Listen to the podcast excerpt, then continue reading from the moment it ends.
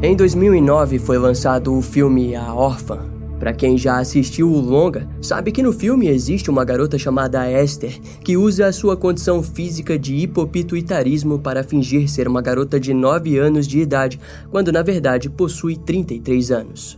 Sem saber disso, os personagens principais acabam encontrando Esther em um lar adotivo e decidem adotá-la. De início, a chegada da garotinha na família é visto como uma bênção, afinal, Esther rapidamente se mostra gentil e conquista a confiança de seus pais adotivos com maestria. Porém, em algum momento, as consequências da adoção começam a se tornar sombrias e o verdadeiro objetivo macabro de Esther gradualmente vem à tona. Com todo esse resumo, fica claro que essa história é pura ficção. Contudo, quando David Leslie Johnson escreveu o roteiro do filme, ele utilizou as notícias de um caso sinistro que havia recebido muita atenção no ano de 2007. Um caso que acaba se tornando tão, se não mais macabro quanto o próprio filme. Sendo assim, no vídeo de hoje vamos conhecer a história completa por trás da ideia do filme A Órfã.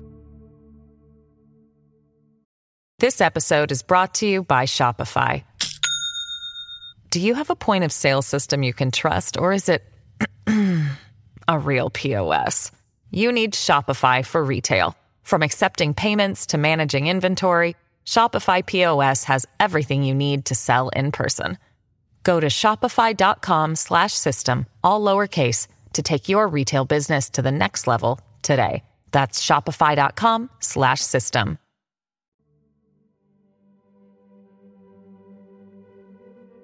No dia 7 de maio de 2007, um morador local da vila de Kurim, na República Tcheca, estava testando sua babá eletrônica com vídeo para o seu filho recém-nascido. Além do aviso sonoro, ele estava instalando aquela tecnologia para que pudesse também olhar através de um monitor caso ocorresse alguma coisa durante a madrugada. Aquele tipo de cuidado é algo muito comum em outros lugares fora do Brasil. No entanto, ao finalizar a configuração do equipamento e ligá-lo, o homem percebeu que o seu monitor havia sintonizado em outra câmera. Inicialmente aquilo não seria problema, mas ele logo percebeu que havia alguma coisa errada. Em seu monitor surgiu imagens de um garotinho em um tipo de gaiola de metal. De forma horrenda, o homem percebeu que o garotinho estava nu e, após alguns minutos observando as filmagens, ele presenciou alguém alimentando aquela criança através das grades. Ele não sabia explicar como o seu monitor havia captado outra filmagem,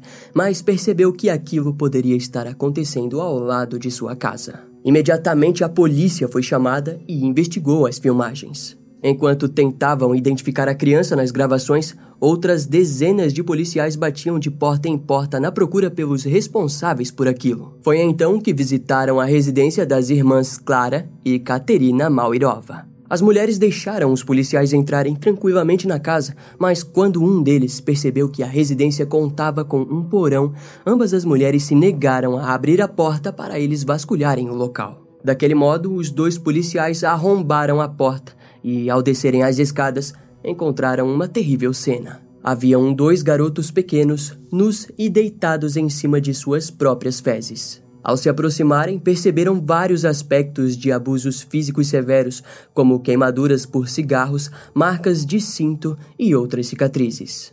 Os policiais ficaram horrorizados ao verem os garotos naquela situação, principalmente ao notarem que as crianças estavam menores devido à fome que passavam. Em pouco tempo, eles foram identificados como Ondrej, de 8 anos, e Jakub, de 10 anos, filhos biológicos de Clara Maurova. Enquanto as crianças eram resgatadas, as autoridades descobriram que na residência também havia uma garota adotada de 12 anos que se chamava Anika. Curiosamente, Anika estava em uma situação completamente diferente dos seus irmãos, com o seu físico saudável. As duas crianças foram levadas para o hospital o quanto antes e Anika perguntou se seria enviada para ficar com seus irmãos ou se seria transferida para outra instituição. A princípio, ela seria levada ao departamento de polícia, mas em algum momento do resgate, Anika aproveitou para simplesmente desaparecer. Seria apenas um ano depois do evento que as autoridades localizaram o paradeiro de Anika, que até então havia se refugiado na Noruega,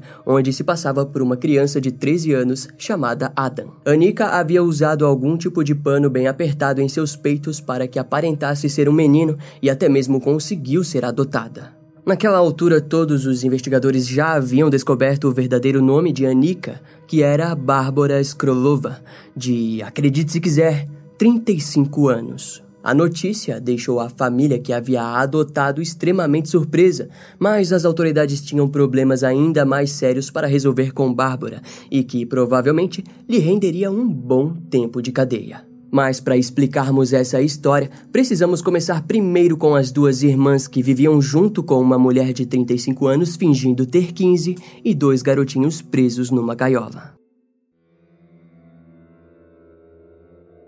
No passado, as irmãs Clara e Katerina Mauerova sempre haviam demonstrado indícios de problemas mentais sérios. O principal deles era a evidente esquizofrenia, onde ambas acreditavam que estavam na Terra para cumprir uma missão dada pelo próprio Deus. Ao que parece, seus pais acabaram não dando atenção para esses indícios e não ofereceram uma ajuda psicológica adequada e necessária às garotas. Mas, de forma até mesmo curiosa, as irmãs passaram boa parte de suas vidas tranquilamente. Clara finalizou os seus estudos e foi para a universidade, onde conheceu seu marido, com o qual viria a se casar e ter dois filhos, Jacob e Ondrej.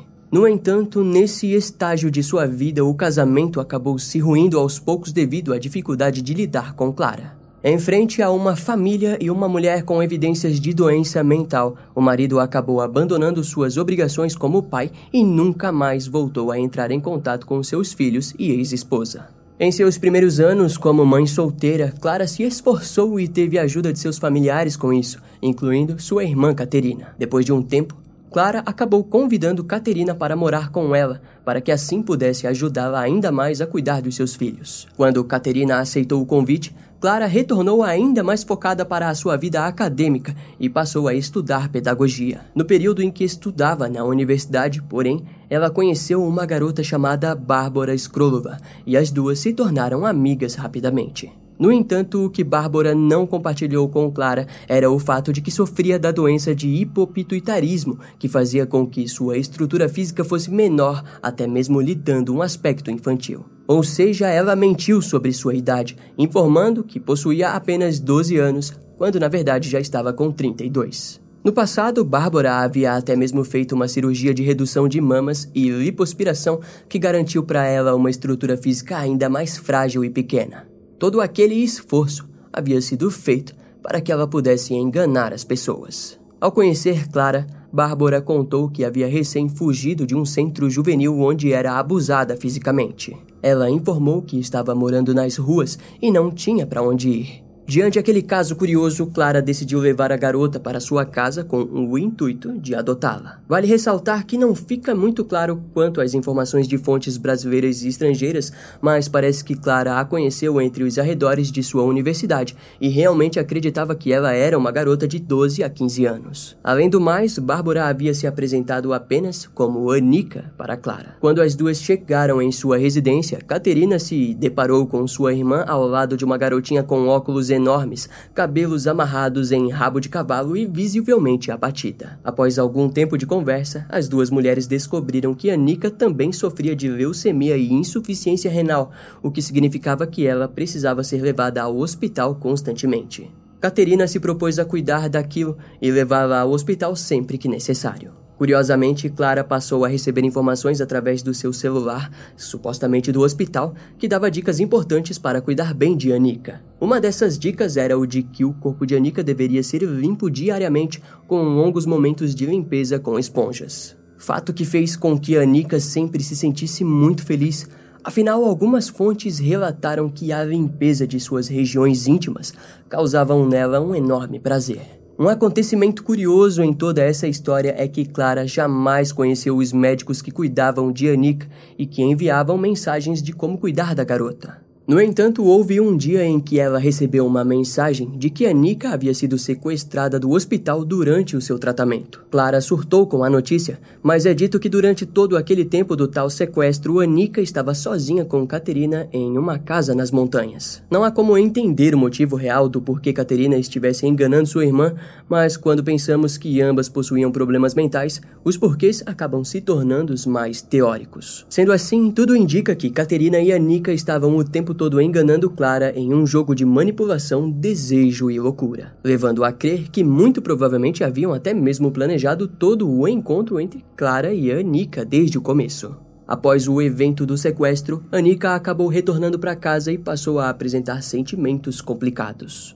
Ela começou a ver os filhos de Clara como um problema e os submeteu a diversos momentos onde os culpava por várias coisas que não haviam feito. O estresse de cuidar dos dois filhos atingiu Clara, que passou a apresentar ataques psicóticos e de evidência contra Ondrej e Jacob. Além do mais, ao mesmo tempo, ela tentava adotar Anika. Uma das pessoas que ajudava a Clara naquilo era um médico misterioso que enviava mensagens em seu celular. Naquelas mensagens, ele informou que a adoção demoraria mais do que o esperado. Segundo ele, Anika só poderia ser adotada se fosse enviada para uma casa segura. Clara questionou aquilo, afinal, sua residência era um bom lugar. O médico então explicou que os seus filhos biológicos eram hostis a Anika e que provavelmente desencadeariam problemas em sua mente já fragmentada dos abusos no centro juvenil. Contudo, ela insistiu e ele acabou recomendando um tratamento terapêutico para as crianças que provavelmente a ajudaria a conseguir adotar Anika. Esse tratamento envolvia violência e cárcere extremo, mas veremos que Clara seguiria cada uma dessas recomendações. Inicialmente, ela retirou Ondrej e Jacob dos seus quartos e os levou até as duas gaiolas localizadas no porão. Lá, Clara se despiu e os torturou com sessões angustiantes de surras usando cintos e colheres de paus. Além de que os banhos eram dados através de baldes de água fria jogados por fora da gaiola, os deixando passar frio e dormir em suas próprias fezes. Em agosto de 2006, o médico enviou uma mensagem para que Clara levasse Anika, junto aos seus filhos, para uma cabana isolada em Veverska Bitska. Quando chegaram lá, Clara se encontrou com Katerina e foram instruídas por Anika a abusarem, torturarem e praticar canibalismo com partes cortadas das crianças. Na cabana, Clara e Caterina também conheceram integrantes de uma seita chamada Movimento Graal, que algumas fontes dizem ser a verdadeira família de Anika. Devido à inclinação das irmãs no misticismo, elas acabaram adentrando ainda mais na manipulação da mulher. Ao retornarem da sessão de horror, Anika passou a demonstrar ainda mais obsessão por Clara, a desejando apenas para si a todo momento. Diante isso, a família se mudou para a vila de Curim, onde Anika recebeu o seu próprio quarto e os meninos foram foram postos em gaiolas no porão da nova casa. Para melhorar a forma de cuidar das crianças, câmeras foram instaladas no porão para que elas fossem observadas a todo momento. Foi então que um dos novos vizinhos, por acaso, teve a mesma ideia e instalou uma câmera no quarto do seu filho. De alguma maneira, as imagens da câmera da casa de Clara e Caterina acabaram no monitor do seu vizinho, levando-nos aos acontecimentos do início do vídeo. Clara e Caterina acabaram presas e, se aproveitando disso, Anika acabou fugindo e assumindo uma nova identidade sob o nome de Adam, de 13 anos. A mulher raspou a cabeça, se matriculou em uma escola e convenceu todos os professores de sua personalidade. Mais tarde, os professores relatariam que acharam estranho quando o tal Adam se recusou a participar das aulas de ginástica, apesar de não insistirem no assunto. Apenas uma das professoras realmente suspeitou do tal Adam e, assim, chamou as autoridades. Depois que ela foi identificada, Bárbara Skrylova foi extraditada para a República Tcheca, onde enfrentaria as acusações no caso envolvendo Clara e Katerina Maurova. Durante a caçada por Bárbara, os filhos de Clara foram ouvidos depois de um tratamento intensivo, onde conseguiram relatar os abusos sofridos. Quando questionada, Clara alegou que o um médico havia feito lavagem cerebral em sua mente, obrigando-a a torturar seus próprios filhos. De acordo com ela, tudo o que haviam feito foi sob supervisão do médico. Mas quando a polícia procurou nos registros do celular o número do tal médico, ele os levou até a própria Caterina. Antes de desaparecer, Anika, como era conhecida, informou que era inocente e que estava sendo abusada, assim como os garotos. Porém, desde o começo, as autoridades não acreditaram no depoimento de Anika, fato que levou a garota a fugir das mãos da justiça. Durante os meses que se seguiram na caçada pela então identificada Bárbara Skrulova, as autoridades revelaram que, no passado, ela havia acabado no centro juvenil depois de ser presa junto a outros membros de uma seita que praticava abusos infantis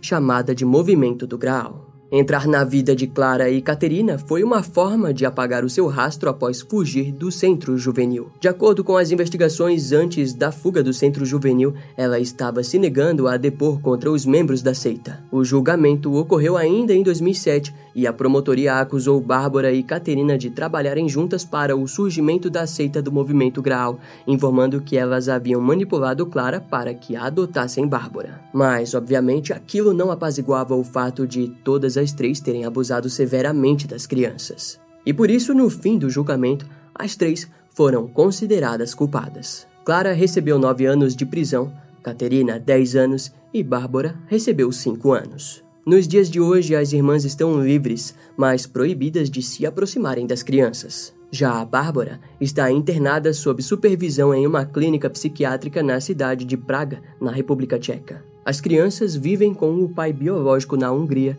bem longe das mulheres. O caso acaba sendo ainda mais perturbador do que o filme. Ele nos mostra que a vida real muitas vezes nos apresentará momentos sombrios, inexplicáveis e completamente bizarros, dos quais até mesmo Hollywood tenta amenizar. Esse caso vai ficando por aqui. Eu espero que você tenha gostado. Não esquece de me seguir nas outras redes sociais. Meu Instagram é brian.m, com dois M's, E-M-M-E. E não deixe de conhecer o meu canal no YouTube com os episódios mais recentes que irão demorar um pouco mais para vir aqui pro podcast. Eu vou ficando por aqui, até a próxima e tchau.